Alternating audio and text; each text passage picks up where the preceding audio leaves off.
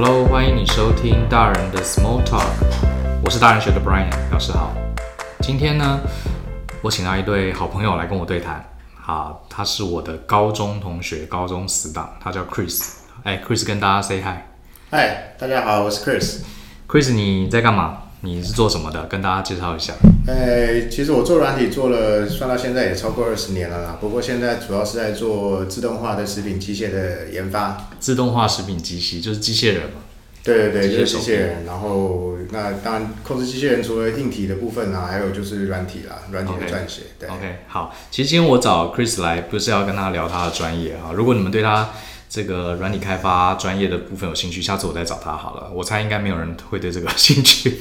我找他来是有个原因啊，因为我呃上礼拜在脸书上呃突然有一篇文章，大家在疯传，我也不知道为什么，他讲的就是建中的生活。他在讲说，这个作者讲说他在念建中的时候啊，有班上有很多怪物啊，很变态的事情。然后呃，因为我跟 Chris 我们也是建中的同学嘛，所以我就想说，我们也来聊聊建中的搞笑的事情。这个建中这这间学校啊，当然一般人大家对他的看法就是，哎，明星学校嘛，成绩好才能进去。可是我对我自己对他有一个非常复杂的情感，呃，你知道为什么对不对？哦，我知道，我知道，因为我我自己的老爸就是在建中一直呃教书，然后做到退休的老师，所以我自己等于进了我爸的学校。然后我记得我在这个毕业纪念册上，不是大家都要留一句话吗？就是在那边装文青的话，嗯、你还记得你写什么吗？有，我写的。你写什么？都不太好意思讲。讲一下你写的什么？我写的那是超八股的。对，我写的是呃，今日我以剑中为荣，明日剑中以我为荣。好烂，对啊，烂透了。你看，然后我我记得我写的是什么？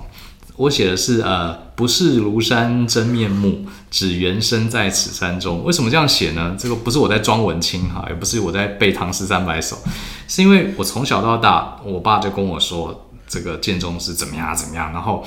每年啊，这个过年啊，什么来我家一大堆我爸妈的好朋友，全部都是建中老师。就有一天我自己也进了那间学校，所以我才用不同的角度去看了这间学校，所以我觉得还蛮有事。反正今天就找 Chris 来啊，就是跟大家聊聊我们在建中发生一件趣事。我记得，呃，我高一刚进去，呃，放完暑假第一天去上课，好像你没有来报道，对不对？是是对吧？你跑出国去玩了。哎呦。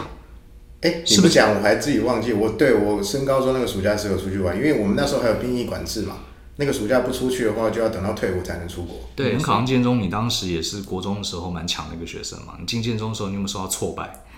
我建中说当然当然挫败，而且那个简直是，这这得怎么讲啊？我那时候呃，你还记得你第一次挫败是什么时候？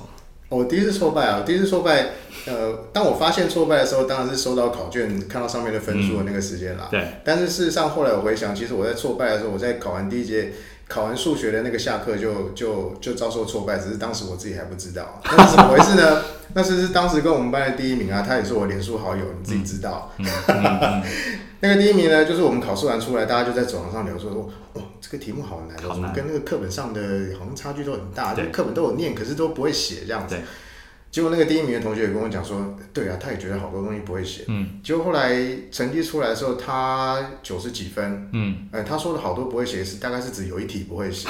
然后我是我记得我是二十四分。哎。我发现对对对对对，然后我记得超清楚，那一次的那个全年级的那个数学平均分数是四十四分，所以我是比平均还要低二十四分。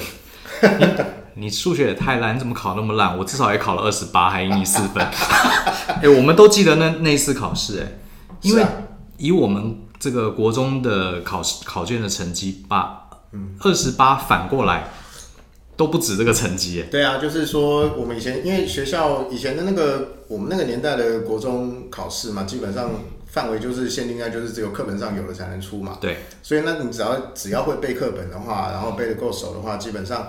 大概你的每一科的分数扣掉就是什么零头，什么这个扣三分，那个扣两分。对，二二十四分是什么概念呢？就是我国中成绩的每一科的分数扣完的分数都还不到二十四分。而且这个还不是最震撼的，考试很难，考不好也罢。可是，在这种状况下，有人考九十八分。对啊，就是我们那个变态同学。是啊，我觉得你看啊、喔，我们现在都已经四十五岁了，这件事情我们历历在目，因为那真的是一个毁三观的过程呢。是啊，是啊，就是你从小到大成绩其实都不错，对，然后你到了一个地方，其实基本上就是过了一个暑假而已。对对对，而且你还还有那种光环哦，哎、欸，我考上建中了，觉得自己很屌。结果第一次段考就给你一个迎头痛击。嗯，不不单是自己成绩很难看，而且是班上有人还是考九十几分。是啊，那真的很震撼呢。是啊，是啊，是啊，是真的很震撼啊！而且其实也不是只有我震撼啊，因为我在国中的时候，我们班上就人情班嘛，嗯、所以班上。成绩排我前面的也是好几个啦，对对啊，然后就是我顶多只能算前段啦，嗯、但是说到那种顶尖，我从小到大没考过第一名啊，直接讲是这样。那我前面一定还有一些什么全校第一名那种之类的。好，那因为也是一样，还是回到那一句嘛，因为国中这个考试范围有限嘛，嗯、所以那时候我们学校的第一名、第二名其实永远就是两个人在轮。对。对，然后他们然后就是就互争一二，结果后来到了。建中呢，然后因为两个也都上建中嘛，嗯、所以只是说，哎，这时候就差点有点差距了。其中一个呢，就是是保送进建中的，嗯，那另外一个还是考进建中，虽然他考的是也是全校第一名、第二名那种成绩进建中，但他毕竟是考试啊，就先矮了稍稍矮了半截。可是呢，到高一的时候，他们可能还觉得自己还在同一个量尺上面，是，哎，就到高二的时候，那个保送进建中的呢，哎，就保送台大电机了，对，拜拜了，他高中只念了两年，真的，简直莫名其妙，真的是莫名其妙，对啊，是啊，我我自己说真的啦，我觉得，呃，上了建中教我的第一课，真的是叫做谦虚，嗯，这是一种在无奈的压力下，你你觉得真的是人外有人。是啊，我都还记得我们高中的时候，就是有一些变态的公益老师嘛。嗯，嗯对啊，那其实对，那其实有一位公益老师他就讲嘛，他说其实这个算是故意的啦。嗯，他其实就是进来就是呃就是要刻意挫挫大家的锐气啊。你觉得他是故意的吗？我我真的觉得是哎、欸。我觉得他那时候真的很变态，公益老师。哦，公益，我不是说公益啦，嗯、我的意思说是在第一次月考的时候，故意、哦、故意透过这样的方式让大家感受到那个挫折吧。嗯，嗯对啊。是啊，是啊，所以就是呃，因为据我所知啦，我们同届的北一女的他们的考试成绩也没有烂到这个地步了。哦，真的哦。对啊，只有建中高一的时候数列级数嘛，或者什么东西嘛，对对对对对，对啊，对啊，而且我们这就是一群男生兔崽子，血气方刚，进来不挫挫你的锐气。对不对，像话。哎，我还没，对我毕业那么多年，我还没想过这样的事情。所以，嗯、呃，念北英语的人，他们第一学期没有没有这种震撼教育。一定也会有人有这样子的震撼。可是不会考到什么二十几分这种，对，他们全班平均四十四分，这很很扯哎。因为因为其实其实就是呃，其实就是。对老师来讲，他们教了这么多年，他们一定都知道题目出到什么难度，大概大家的平均会落在哪里。所以让把他平均压在四十四分这件事情，这个一定是他们故意的啦。嗯，对啊，不可能不是故意的啊。对啊，对啊。可是我后来上大学之后，还是有考过更离谱的分数，还不是更离谱啦，差不多离谱啦。嗯，我记得那时候我们的呃大学，我跟 Brian 一样，也是念土木系嘛，然后我的那个教授是。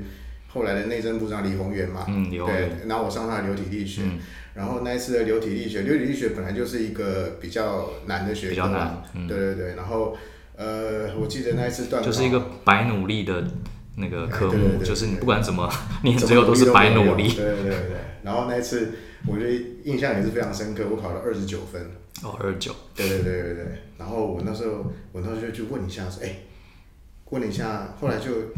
稍微跟老师打听一下，哎，那全班分数平均大概平均到底多少？然后老师就说二十七。我想哇，那我还赢全科，这科 安心了这样子，因为反正最后会加分了，不然全班当掉吗？开什么玩笑？真的。对啊，这是震撼教育。是啊，可是其实其实上了大学之后啦，反而就是那个那个震撼感没那么重。嗯，因为有的同学念不同，大家都念在不同的科分数不同的科系嘛。对，所以你很难去把。比如说电机系的第一名拿来跟机械系的第三名，你没办法这样比，嗯、所以你的比较的群体就变小了，嗯、你就没有那么这时候的那些变态啊、传奇故事就只会是从电机系流传出来的。对对啊，像我们刚刚口中那个那个那个莫名其妙的同学，他到电机系去之后，他还是必须保继续保持他莫名其妙的地位。我听到一个我听到一个他同班同学的传言啊，不知道真的假的。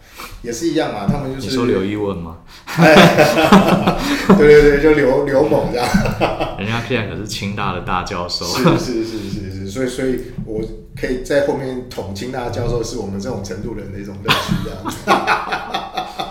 我们没有办法从学术上面获得满足感，我们从其他地方。是。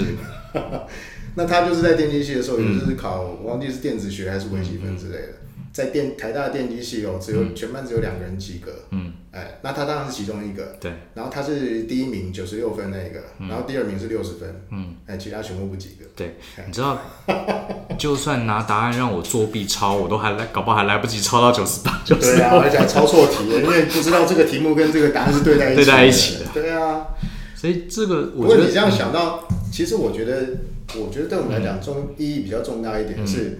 好，那当我们遭受挫折，那我们很快接受接受这个挫折之后，那我们干些什么事情嘛？对，对，其实我觉得这是很有意思的事情。嗯，对我们我们这种人有个好处，山不转路转，就是适应力强。我们既然知道那个永远在那种高处不胜寒，不是我们可以过得起的日子嘛，那我们总是还是有我们自己的小确幸嘛。对，因为你刚刚一开始就讲了说，讲了说什么？呃，我入学的时候这些事情，我就突然想到说，哎，对啊，那我们那时候都在干嘛？我在想，那时候我们不是后来一群朋友跑去翻你家的墙，翻我家的墙？哦，对，因为那时候我家住在罗斯福路那个平房，对、啊、对，然后你们就翻翻墙进来，去你家玩，结果你没带钥匙，对对，那通常主人没带钥匙，那当客人应该说哎怎么办怎么办？对，但是我们基本上是一个班上成绩不好的坏学生嘛，嗯，对啊，那我们该做的事情就是翻墙？所以我们就所有同学在翻你家的墙，然后主人在说，哎、欸，你们不要这样，你们不要这样。然后就有个同学翻进去，从里面开门，所以打开就进去了。然后就不知道谁是主人，谁是客人，因为开门的是客人。然后对，好像是这样，有有有有这回事。因为我家以前住那个罗斯福路上日式的房子，嗯，然后下课不知道为什么有一天几个同学跑来我家玩，然后我没带钥匙，最后大家因为那个墙很矮，大家决定翻进去。后来好几次好像有时候我不在家，然后我回家发现你们一群人跟我爸在那边聊天，我想问是怎样，我又没请你们来。非常的当自己家。我我自己是觉得，我不晓得这种人觉得怎样。我自己觉得高中你这样回想，对我人格发展是一个很重要的转捩点。我不知道你是不是这样觉得？我觉得我我国中以前就是，呃，好像没有认识到自己是一个什么样的人，就是呃小孩子嘛，老师家长叫我们做什么我们就做什么。我觉得我一直到高中的时候，我才有点突然间好像从梦中惊醒，觉得我是一个人，我可以自己做决定那种感觉。我记得那时候好像。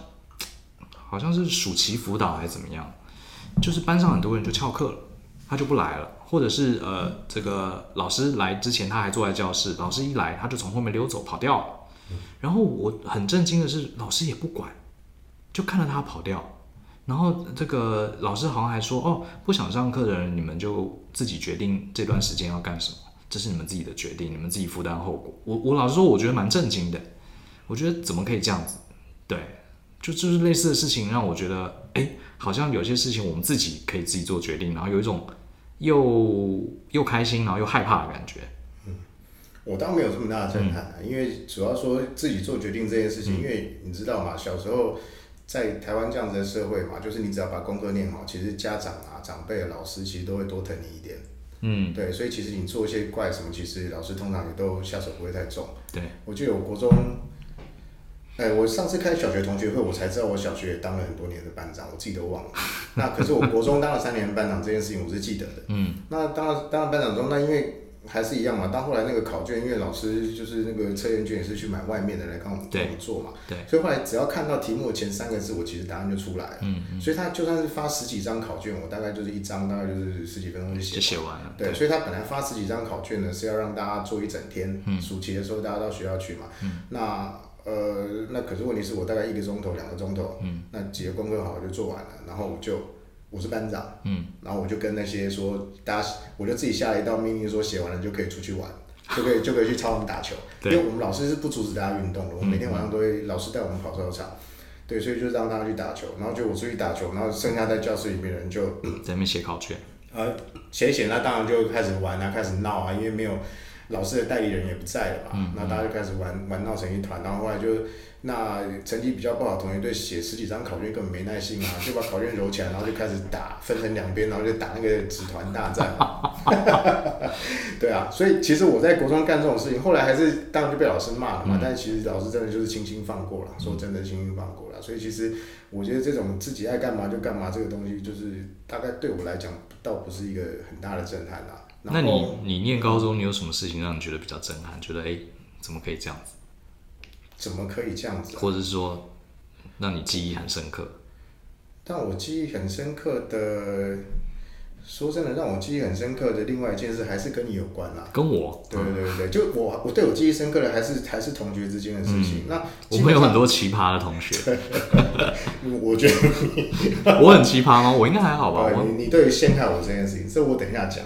有这个有有这个这个呃，我至于对老师啊，或者说同学爱上课不上课，嗯、因为上课。我不知道为什么翘课对我来讲不是一个很有吸引力的事情。嗯哼。所以其实我看到同学翘课，我也没有感觉。对。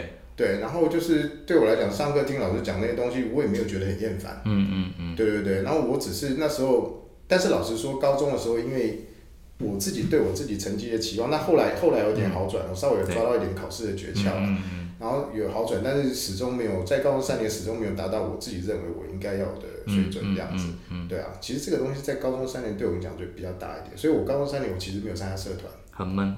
对，我对我来讲其实是蛮闷的，那还是一样就是强者太多这样子。嗯、对，那但是基本上呃我并没有，我觉得我自己并没有觉得丧失什么信心，不到这个地步，就是很不爽。对，就是一直，然后是对自己不爽，没有对同学不爽。嗯、对对啊。不会，也不会去嫉妒或什么东西，对，然后所以反正那日常过日子还是要过嘛，嗯、所以就是我们这些成绩不好的坏学生，就是只有一个生存之道，所以就其中一个就是又是扯到你我刚刚说要讲的这件事情，什么事啊？好好就是对你让我得到了我生命第一个这个蝶式的游泳的奖牌。啊，建中校运。蝶式，对，是我害你的吗？是你害我的，而且重点是我根本不会有蝶式。有有，我记得好像那时候学校会每年会有运动会，对。然后像以前，我记得国中的时候，就是真的要体育班，或是班上真的大家都知道他很会这个运动的人，然后老师会直接指派去。然后我高中的时候就整个乱来，是不是？好像就是每一班就自己乱派人去，也不是乱派人去，就是自己推派嘛。哦、那我记得那次就是开班会嘛，对。然后老师就讲说，运动会就要把另外一个人扯出来。黄子维嘛，他对这种学校这种，特别是运动的这种东西，他其实都是很积极，希望大家参参与。没错没错。那可是他自己在那边呼吁同学还是意兴阑珊嘛，因为大家都觉得自己不是什么体育高手嘛。对对。就他就跟老师讲，就有一次班会的时候，老师就说不行，这个同学这么热心，我们一定要支持他，而且校运会这个东西大家都应该参加。来，我们这些项目就是要报，就是要报名。对，那如果大家没有自愿，我们就推派。结果那个暑假呢，我正好我就是去，不好去 Y Y M C A，然后我就去学游泳，然后我就跟你讲说，我好奇，我就学蝶式。对。但是我要，我跟你讲说，我其实一直学不会。哦。对。然后好像有。然后你就举手说，老师，同学 他会有蝶式。蝶式。然后我就说，不会，不会，不会。然后可是那时候我们是要报混合四式，另外三个呢，包括黄子维、李代说他们其实都已经报了，就剩下蝶式。蝶式没有人报。然后黄主任就说，没关系。你就来吧，结果后来那就去 比赛，后来我们最后拿了银牌。我还拿银牌哦，因为全校只有三队参加，因为大家派不出会有蝶式的，你看吧。然后一开始本来另外前三棒前三棒就是我们我们班都是保保持第一名嘛，对。然后我就在那边有那个挣扎的蝶式，对对对对对，然后这样挣扎回来，然后就被追过去一个，然后第二名这样。然后我印象很深刻，我起来之后那个那个那个哦那个那个。黄子维跟那个李代洲，那个两个人超超超正能量的，他们一个跟我讲，嗯、一个跟我讲说干得好，嗯、一个我讲说很棒，你还记得？我真的超记得超清楚。老实说，碰到这种很碰到这种事情，其实你真的会记得，对？对，我会记得，但是其实我真的一点挫折感都没有，因为我们就瞎，老实说就是真的是瞎闹习惯，因为老师真的也不会在意大家这些事情嘛。嗯嗯嗯。那讲到这跟另外校运会的一件事情啊，就跑步嘛，我还跟陈和明报名那个。跑个三千还五千嘛？高中的时候吗？高中的时候啊，有一我们就跑那个三千还五千啊，然后是是长跑，是个人的，对对，不是什么接力。那然后我们跑一跑就发现，哇，这些其他班来报名的还真的不是开玩笑，对，都是很会跑的人，哎，都是随便领先我们超超过一圈以上。所以后来我们在跑跑跑跑跑。后来看到旁边那个卖便当的，第三节下课出来，我们就跑去买便当，就上楼。好玩，你要跑？哎、欸，你不知道吗？那时候班上的同学都在三楼的教室，就是趴在墙边看我们加油啊。对对，然后就看到我们跑去买便当，就说：“哎、欸，怎么这样啊？没运动精神的。”就在楼上就开始骂了，这样。哎、欸，我不记得这件事、欸。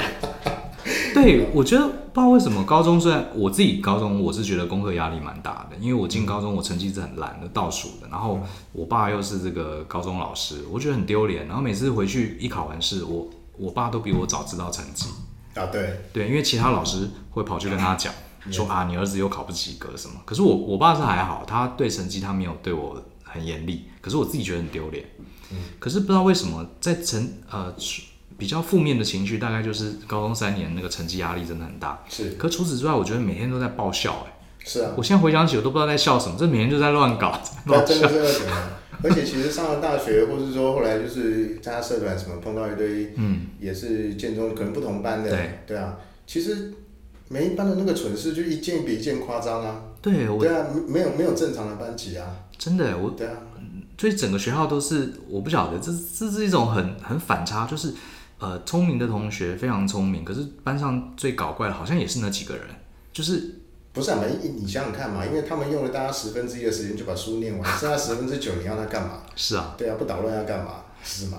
然后我印象很深的是有好像是高一的历史课吧，是不是？嗯，就是呃，历史老师不知道为什么就是说啊，下一堂课我们不讲历史，大家上来什么自己呃讲自己有兴趣的东西还什么的。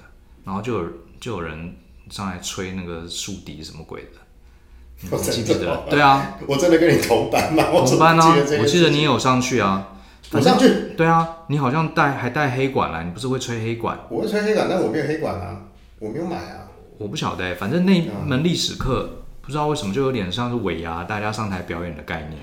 所以你就获得启发，后来你就自己买了一个萨克斯风回家吹。好像是，我不晓得，就是有很多这种很。很妙的回忆。哎呀，我觉得大家最我我听过，我自己听过啦，就是最经典的，其实是前几年就是那个 Facebook 上面出现一个小小的粉钻，对，然后反正他就是在讲说，那个粉钻就是鼓励大家就是把自己同学的这个神圣事迹丢上去，这样、嗯、说是多多离谱。那反正就是有一个建中的学弟，他说有一年办的那个是他的同学帮他 po 的，嗯，然后 po 上面就是一张照片，照片内容等会再说。那重点就是说，那次是一个烹饪比赛，结果那个学弟呢，就就呃，他说他想要去吃他弄的东西，他自己没有参加比赛，对，他想要吃他弄的东西，然后就去实验室借了一套实验服，对，然后再把那个 A4 纸。对，就把它卷一卷，卷成一个厨师帽，然后随便弄一个。那其实应该是非常粗制滥造。他就混进去。对，然后就派了，就这跟另外两个同学在后面，好像是招待这个外来的评审，然后就在那个摊位这样绕，然后就就吃就吃遍了这样。嗯。后来吃了好几摊之后呢，结果校长也来了，结果哎。欸本来应该正常人应该逃跑，对不对？对，就不是，然后就他就还跟校长合照，所以后来在那个 Facebook 上面那个就是贴他跟校长合照，就是他站在中间，然后校长，同学。还有训导主任什么就站在在那边，对，同同学假冒，后来他就被记过，然后然后在那边贴文底下还有人就说，原来我那天炒饭是被你吃掉的。他说：“后来真的评审来的时候，他就没东西给评审吃。这这个是，这真的是很标准。那时候我们会发生的日常。真的啊、所以，哎，我记得是去年还前年，不是有一个建中学生什么接受记者专访？你记不记得那个新闻？好像有有一个新闻啊，就是一大堆人在挞伐那个建中的学弟啊。嗯，他好像呃受一个记者受访，然后他假冒什么。”你记不记得这个新闻？哦，他记者要访问考上台大医科的啊，对，他本人不愿意，本人不愿意受访，就叫他同学去带他代替受访。对，他同学就讲的振振有词，讲的还蛮好的。结果他根本不是台大医科的嘛，对对对对，对不对？然后记者就说：“哎呀，你们很是，我我可以理解啦，这是小朋友恶作剧。可是我觉得这种事情真的在我们学校真的是 很正常，很正常的事情啊，就是大家就胡闹嘛。其实。”其实那个就是高中生，我相信，我相信啦，嗯、就是那些事情在其他所有的高中也都会发生啦，是就就是这样子嘛。因为身为一个人，在男生，然后在那个年纪，大概就是干那些狗屁倒灶的事情，然后自以为自己很聪明。对，然后男生，男生，因为建中还是男校嘛。嗯，我觉得，我觉得以前在高中的时候，还有几个特别学校特别的点，是我们很怀念的，不是？比如说面食部啊。现在不知道还有没有，好像还有，对不对？好像还有。面面食部其实就是很多学校都会有一个面店嘛，内部的面店。是啊。可是我不晓得，我觉得那边充满回忆，大家好像很多人翘课，其实都跑到那边去吃东西。是啊，就是我不知道，我觉得这跟当兵有点像。嗯。就是那些事情真的完全都不限制你的时候，其实你就不稀罕它了。好像是。那在一个这个也不行，那个也不要。的时候，大家就特别去喜欢去冲撞，嗯、然后冲撞之后会会有一个成就感嘛，嗯，对啊，所以当大家都在教教室念书的时候，你在面食部吃面，它就成为一种成就。是啊，对啊，就跟当兵的时候，你出去的时候，人家不能投饮料，你能去投一个阿萨姆红茶，哎。我记得教官也是生活里面很有趣的一部分。是啊，以呃，因为国中，哎，国中时候有教官吗？国中好像没有教官，是高中的时候我们才第一次碰到教官，然后以前就听人家说什么教官很严啊。会抓学生记过啊什么的，结果进了高中发现教官超 nice 的，而且有时候还被我们欺负。嗯，我觉得看人呢，而且因为像、嗯、像呃，比如说我们如果是在呃文学社或是建青的话，因为他们他们的。呃，我不知道是他们有那样个性的人就会进那样的社团，嗯、还是进那样社团已经变成一个传统，就是其实就是要很用力的冲撞体制，要去，嗯、你今天底线退了三公尺，我就再前进五公尺，看你会怎样。对对对对，对对对，所以对他们来讲，他们跟教官的那边的冲突，比如说这个稿子会不会被撤，或者什么被撤，哦、我就故意你不撤是不是？你不撤我就故意再写的更夸张一点，冲撞底线，对于冲撞底线嘛，然后不断往前去 push 嘛。可是相对于来讲，其他的像我们这种就是。只是搞些这些这种我们自己自认为无伤大雅的这些事情的话，嗯、其实很难跟教授跟很难跟教官起一些什么大冲突了。是啊，跟我们班最大冲突的其实是张大帅啊，那个英文老师啊。我忘了，英文老师怎么了？没有，他不是说我们那个只要上他英文课，连体育服都要换回那个卡其服才能上吗？哦，好像有。对啊，然后后面掉在那个那个那个上面不衣服就流汗的衣服不能掉到上面嘛，那这全部都要收掉嘛。对。对啊。哦，好像有这回事。是啊，而且他有一次还，因为他上课他都会背着那个麦克风嘛，就他有一次就带着麦克风去厕所嘛。Oh my god！这件事情我记得。没想到那个那个讯号还很好嘛，Oh my god！这进度我们全部这我永远这我永远记得。我是对吴立芳老师啊，物理老师印象很深刻，他是我们高二。OK，忘记了。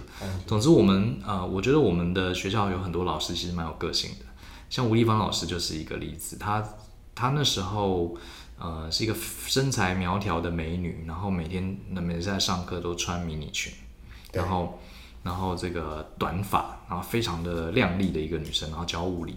然后她很妙，她好像我记得没错的话，她好像是国外留学回来的，所以她很她很 open。她上课看到我们有人在那个肚子饿嘛，在那边偷吃便当。他就说：“同学，你们肚子饿就把所有东西拿上来吃，边吃边讲课。不过注意一点，不要把你的课本弄到油油的。其他我都没意见。所以每次上那门课，大家都一边吃一边听他讲课。我是觉得还蛮酷的。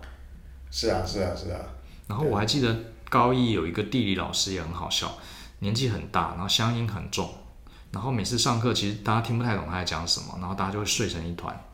然后，所以后来到他的课，大家就开始睡。”因为他也没有发脾气，嗯，所以我们就想说是可以睡。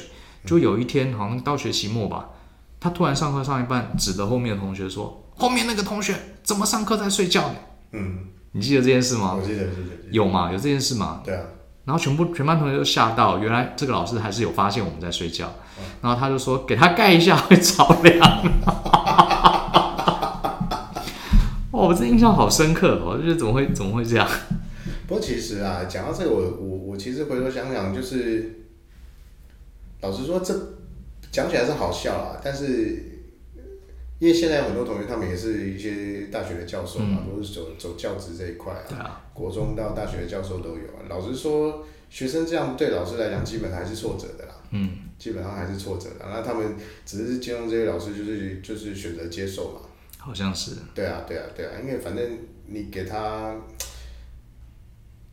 老实说，我觉得会选择就这这始终来讲，它其实并不是一个好的方式。那是因为大家都很清楚，你来念高中，特别是明星高中，你下一步就是考大学，大概你不会想要说念完念完建中毕业就就就不再升学，这个选项实在太少了。嗯，对，所以大家都知道，你学生有些东西可能反正最终的结果，不管你是认真念书还是睡觉，反正最终结果你就是大学联考嗯，会会替你做验收，是，大概是这样的概念，所以大家才放弃。否则，嗯你如果说是今天像是在一个大学里面，你学的东西到将来可能是你自己要用，或者说你自己要加，你你那你还选择睡觉，那其实你是其实还蛮莫名其妙的，对不对？是啊，其实呃，我觉得这整个过程虽然现在听起来蛮有趣的，可是它其实也是在当时一个联考制度下，对啊，有了一个特殊的状况。是啊，是啊。现在搞不好也是这样子哈。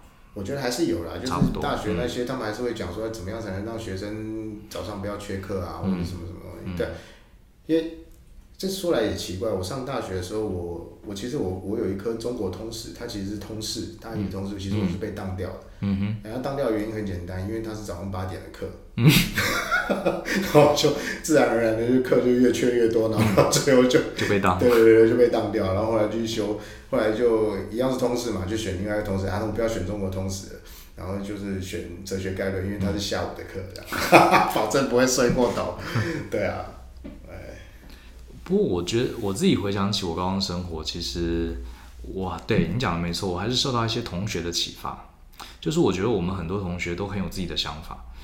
像我不知道你记不记得，有一次那个我们班有个同学，他其实成绩没有很好，他其实是我们学长，他后来这个留留了一级，所以跟我们同学，对不对？嗯。那像以前国中的时候，这个班上有一些成绩比较差的，对不对？然后我们其实不太了解他们到底在干嘛，就上课什么什么很。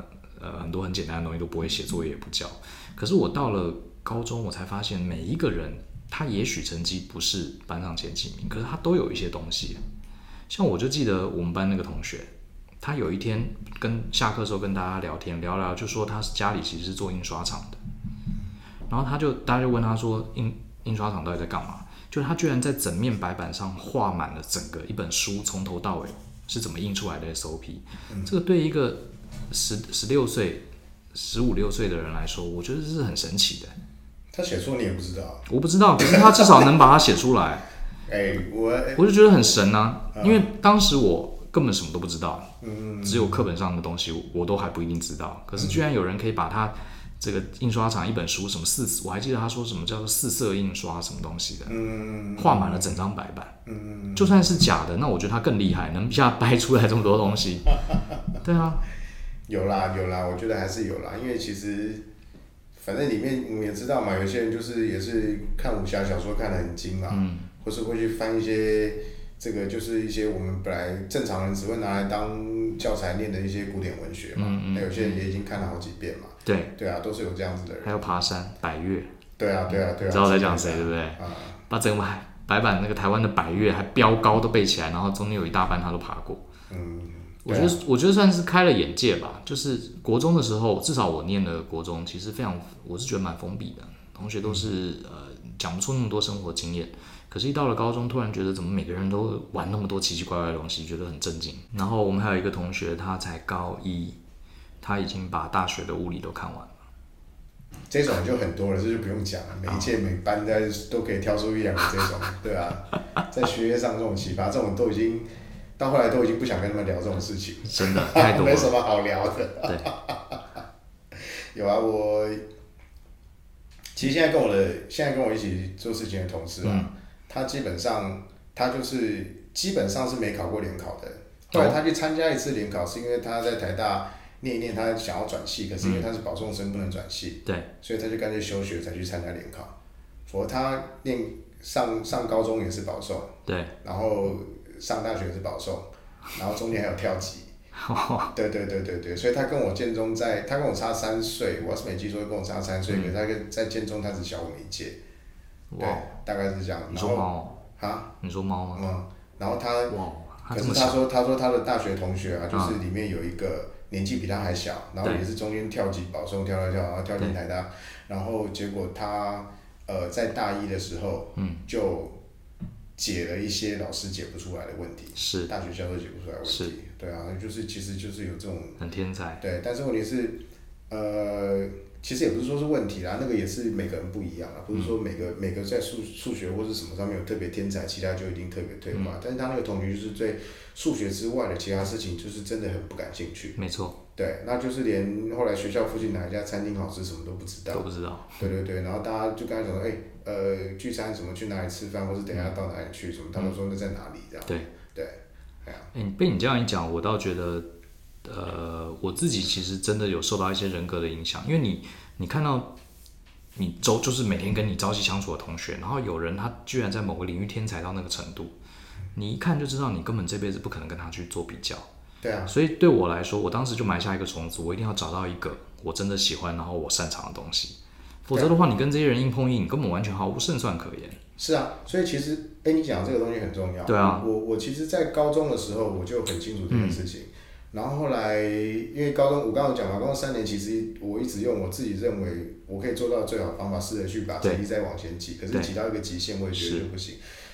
所以在高中这段时间到大学，其实我就知道，就是说我的强项并不是在把每一件事情做到一个顶尖，嗯，对，就是以我现在熟悉的学科啦。那因为那时候还没接触软体或什么，但是即便是软体，我觉得我在做，我也不会比专门念资工系，而且对资工这么有兴趣。因为你曾经看过那种很厉害的人。对对对对对，所以其实我一直以来我就觉得，我早就知道我不是那样子，没错，所以我是整合性的人，是对，所以我就是。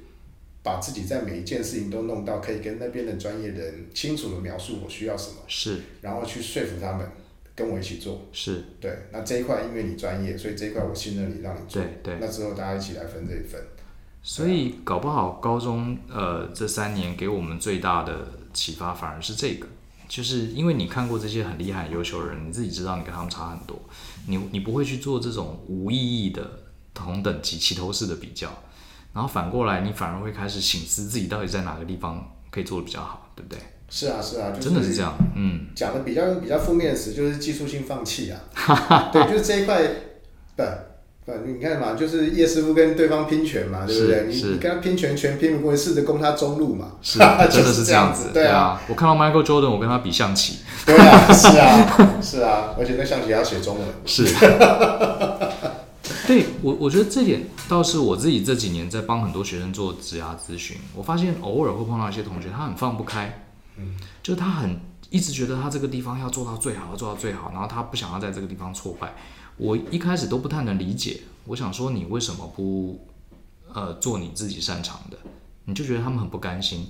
我后来想想，也许他从小到大没有受过这种挫折，他可能觉得他只要再拼一下就可以更好，可是我觉得根本不值得拼。